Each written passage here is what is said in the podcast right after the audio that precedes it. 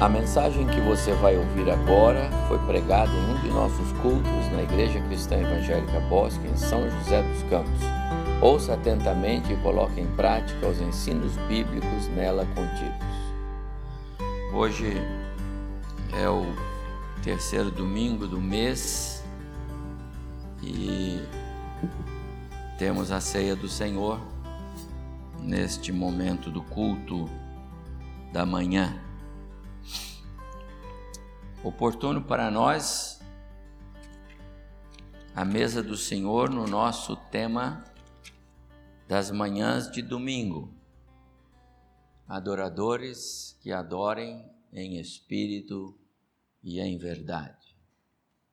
Tem sido é, esse o nosso foco em nossas reflexões nas manhãs de domingo desde o início do ano buscando compreender o que é que é que Deus quer de nós como adoradores. O que é que Jesus é, queria dizer quando respondeu à pergunta daquela mulher que ele encontrou com ela à beira do poço, a samaritana, que disse para ele: Eu sei que nós devemos adorar neste monte, nossos pais ensinaram assim.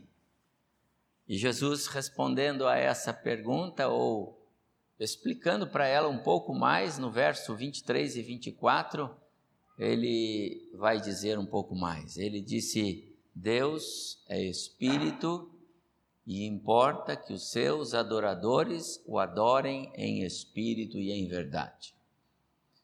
A mulher pensava que era no monte, alguns acham que é no templo.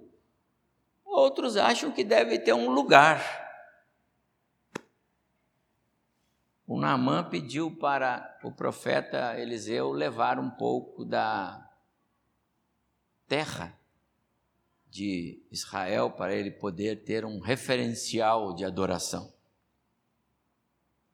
Jesus respondendo a todas essas questões, ele diz: Deus é espírito importa que os seus adoradores o adorem em espírito, então ele desvincula de qualquer lugar específico, e em verdade. E aí ele aplica o conceito da regra única de adoração ao nosso Deus, fundamentada na sua própria palavra. Qualquer adoração fora da palavra não é adoração. Qualquer tentativa de culto fora da palavra não é culto. Pode satisfazer o, o adorador, não o adorado. Pode resolver um problema da religiosidade do homem, mas não resolve o requisito de Deus. Ele quer ser adorado. Deus quer ser adorado.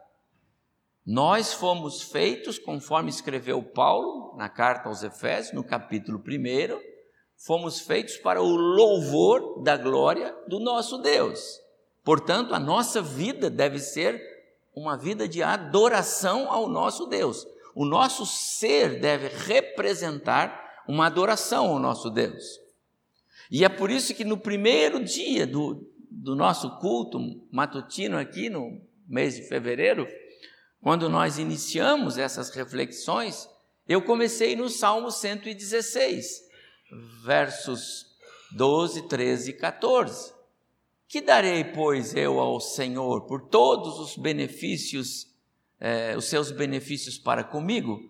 perguntava o salmista. E ele mesmo respondeu para ele: Tomarei o cálice da salvação. E eu expliquei eu oferecerei a minha própria vida. Tem a ver com sacrifício pessoal, com a oferta pessoal. Eu estou aqui. Essa foi a ideia que esteve por trás da obra de Cristo na cruz. Ele foi o ofertante e a oferta ao mesmo tempo, oferecendo-se por nós naquela cruz. Perfeito louvor. O perfeito louvor é quando eu me, me, me dou me ofereço ao meu Deus. O salmista disse: invocarei o nome do Senhor.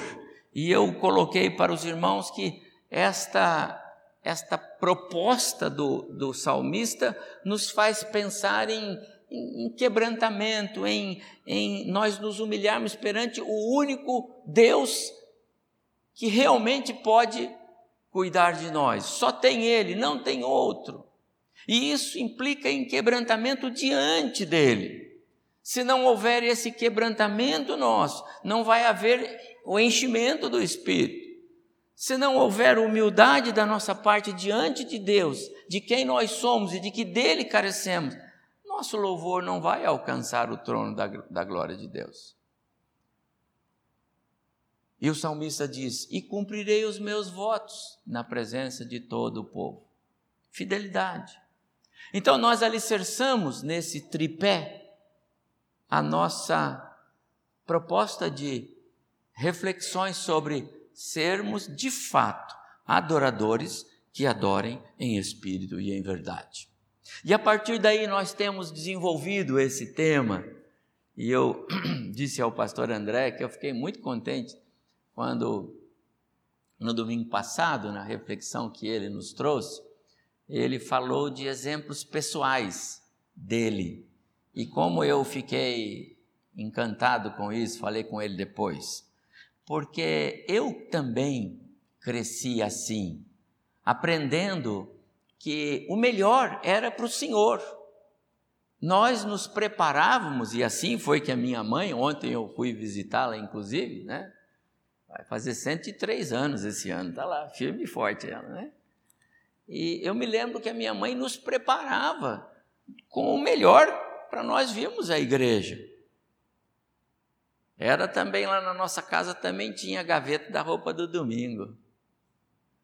É, porque era para o Senhor. As roupas novas comprava na véspera do Natal, da passagem do ano, porque tinha culto na igreja especial. E como nós perdemos e como nós relaxamos, e, e quero dizer, não é só isso, e talvez muitos irmãos queridos não são culpados, pelo menos eu não posso culpá-los, porque ah, eles não tiveram esse berço de zelo pelas coisas de Deus. Então, acho que na igreja, não é? Me perdoem os irmãos, mas tem irmãos que não sabem se vai na igreja ou vai no clube, é a mesma coisa. E não é. Aqui é a casa do Senhor. É casa dele. Nós esse tempo foi consagrado para o serviço do Senhor, serviço da alma. E isso exige realmente seriedade. Os nossos filhos precisam ver isso em nós, para eles também entenderem assim e crescerem com essa ideia. Adoração envolve tudo na vida do crente. Sobretudo, adoração é alicerçada em alguns pilares que fazem parte da doutrina da vida cristã. Eu quero focar um desses pilares hoje, o pilar da obediência. E eu vou ser muito breve porque o nosso nosso tempo já já se foi, mas eu quero uma pequena reflexão e vou lembrar aos irmãos a, a, a passagem que eu citei bem rapidamente, acho que foi no domingo passado, quando falava sobre a, atitude é, é, é, modelo de algumas mulheres da Bíblia que aprenderam a obedecer. E porque aprenderam a obedecer, é, é, elas são exemplos para nós. Na minha pastoral de domingo passado, eu falei sobre a história do Saul, lá de 1 Samuel, capítulo 15. Quando eles investem contra os amalequitas, Saul é rei, e o Senhor dá uma ordem expressa para Saul, rei Saul, destruir tudo.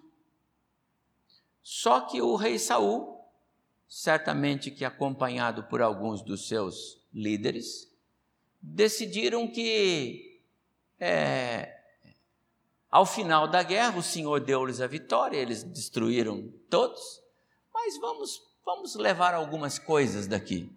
E o Senhor disse expressamente: nada.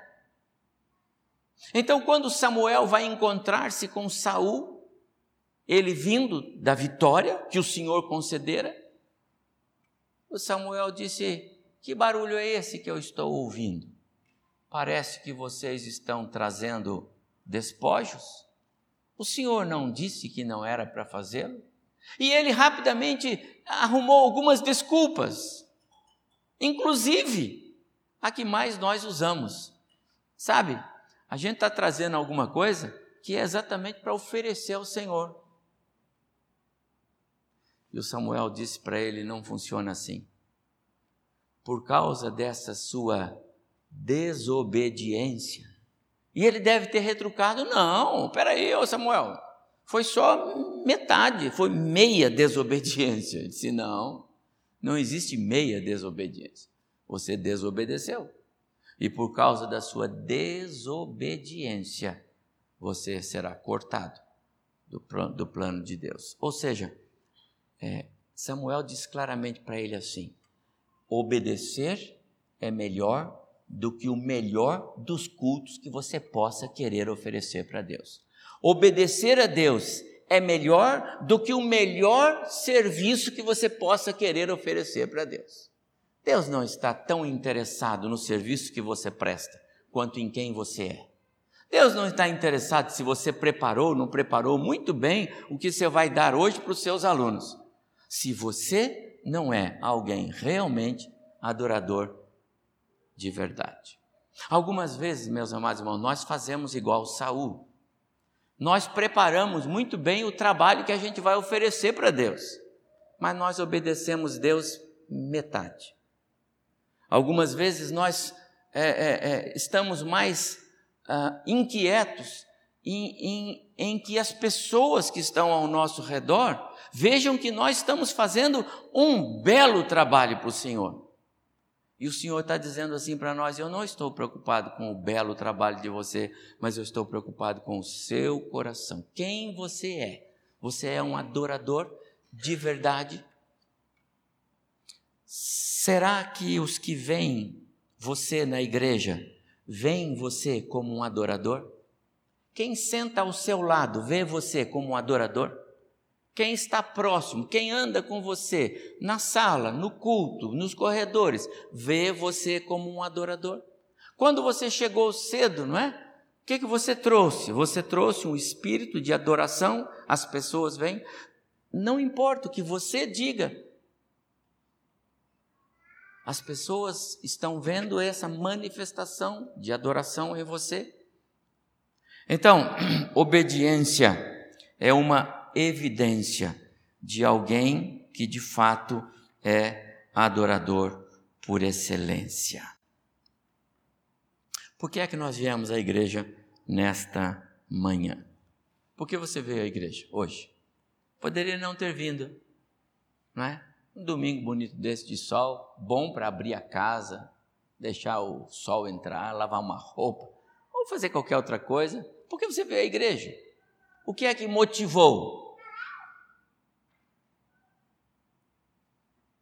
Talvez os filhos vão dizer assim: ah, se meu pai não me arrasta, eu não vinha. não é? Às vezes tem isso. Talvez o marido diz assim: ah, a minha esposa agradar ela. Ou a esposa agradar meu marido, né? Ele quer tanto que eu venha com ela aqui. Ou ainda mais, né? Eu estou atravessando uma, uma, uma crise lá na. Eu preciso vir na igreja porque eu preciso da bênção de Deus. Eu vim na bênção, vim, vim buscar a bênção. O que é que motivou a gente? O que é que motiva-nos a vir a casa do Senhor. Eu creio que existem aqueles que é, entendem que vir à igreja ou vir ao templo é, é importante, porque é, é, um, é uma agenda religiosa que precisa ser cumprida, então eu tenho que ir.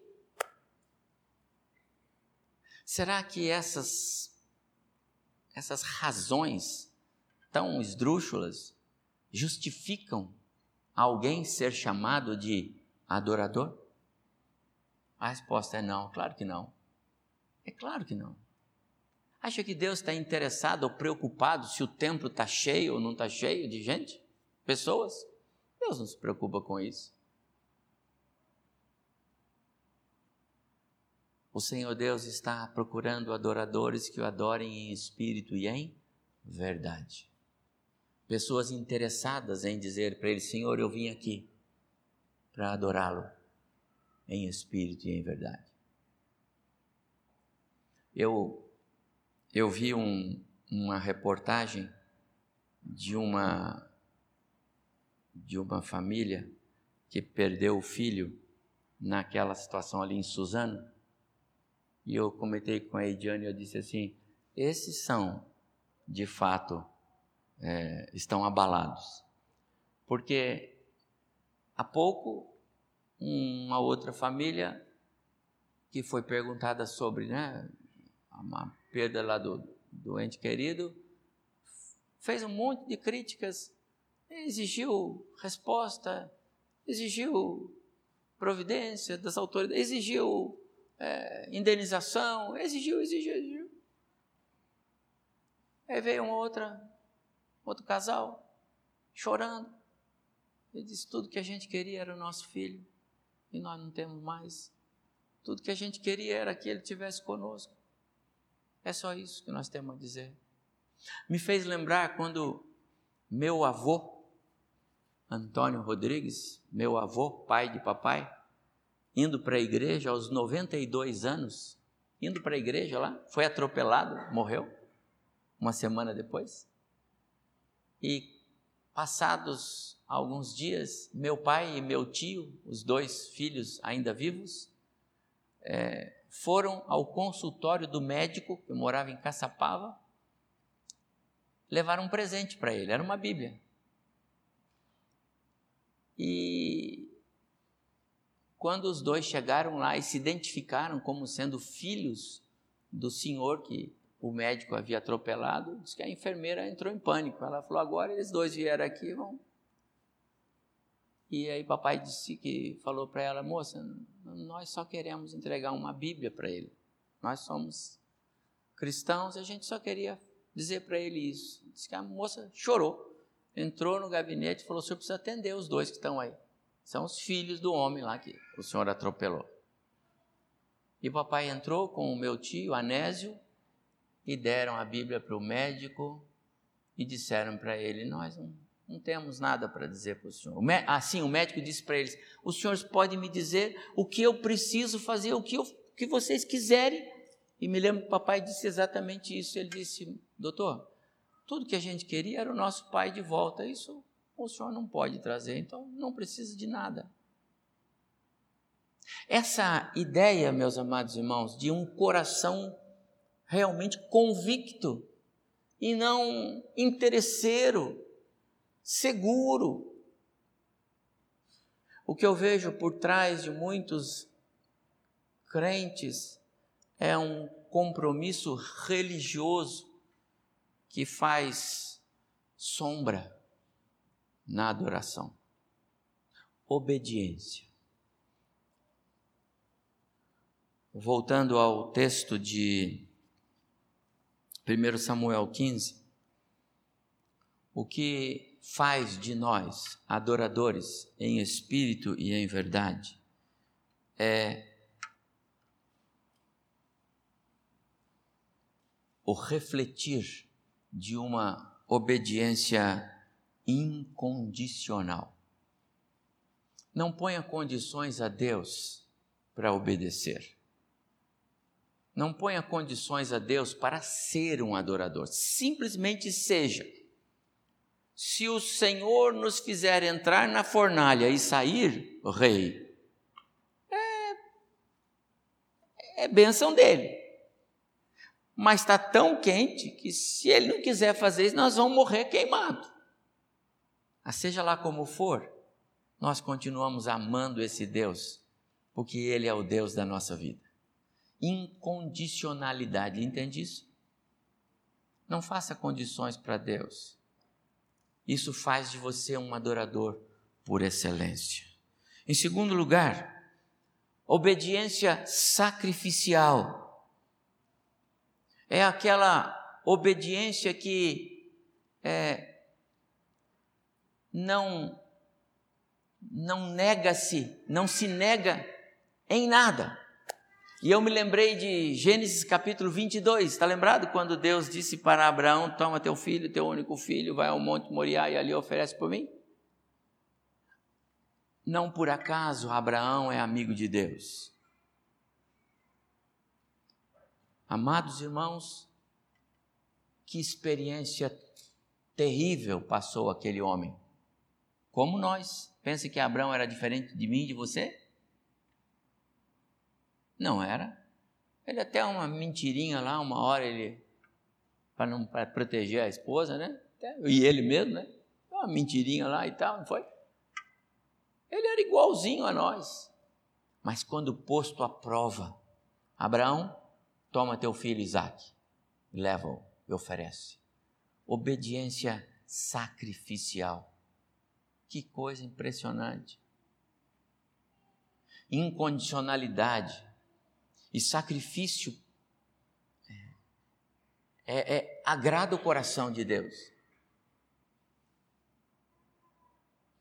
É claro que o nosso Deus é um Deus que conhece todas as coisas e ele não vai fazer nada extravagante. Jamais ele ia deixar o Abraão matar o filho. Mas era importante ele, Abraão, passar por essa experiência. E eu termino com a obediência total, não parcial, plena, absoluta. E aí eu chego no próprio exemplo de Cristo. Se nós tivéssemos tempo para ler Filipenses capítulo 2, versículos 5 a 9, eu leria para os irmãos agora, porque é o texto do autoesvaziamento de Cristo. Não obstante ele sendo o próprio Deus, ele esvaziou-se de si mesmo, deixou tudo para vir a este mundo, tomar forma humana e ir para a cruz no meu lugar. Que exemplo de obediência plena, total. Será que nós somos assim? Ou nós somos movidos pela nossa carne? Somos. Nós somos. Nós somos. Quantas coisas nós fazemos na carne Aquela decisão sua foi na carne. Aquela decisão foi na carne. Fazemos isso, fazemos isso. O Senhor quer ver em nós adoradores por excelência, adoradores que aprenderam a adorar em espírito, em verdade, adoradores que aprenderam a ter domínio de si, que conseguem controlar o seu próprio eu. Isso tem a ver com comportamento alguém que revela Cristo nas suas atitudes, no seu modo de ser. Esse, para mim, é o maior modelo a ser seguido, o do próprio Cristo. E a mesa que nós temos aqui nesta hora, é, ela nos ensina a respeito da adoração como um, uma exigência de Deus. Isso Deus requer de nós, irmãos. Não é uma opção. Você não tem a opção de vir à igreja e se quiser prestar culto, presta. Se não quiser, fica aí só no banco. Não. Deus quer o seu culto. Isso Deus quer de nós. Ele quer de nós. Ele nos criou para isto. Você entende isso? Deus, ele, ele, ele não ele não é um ser que se realiza nele mesmo. Não é. Por isso ele nos fez a sua imagem e semelhança para se realizar em nós, na nossa adoração.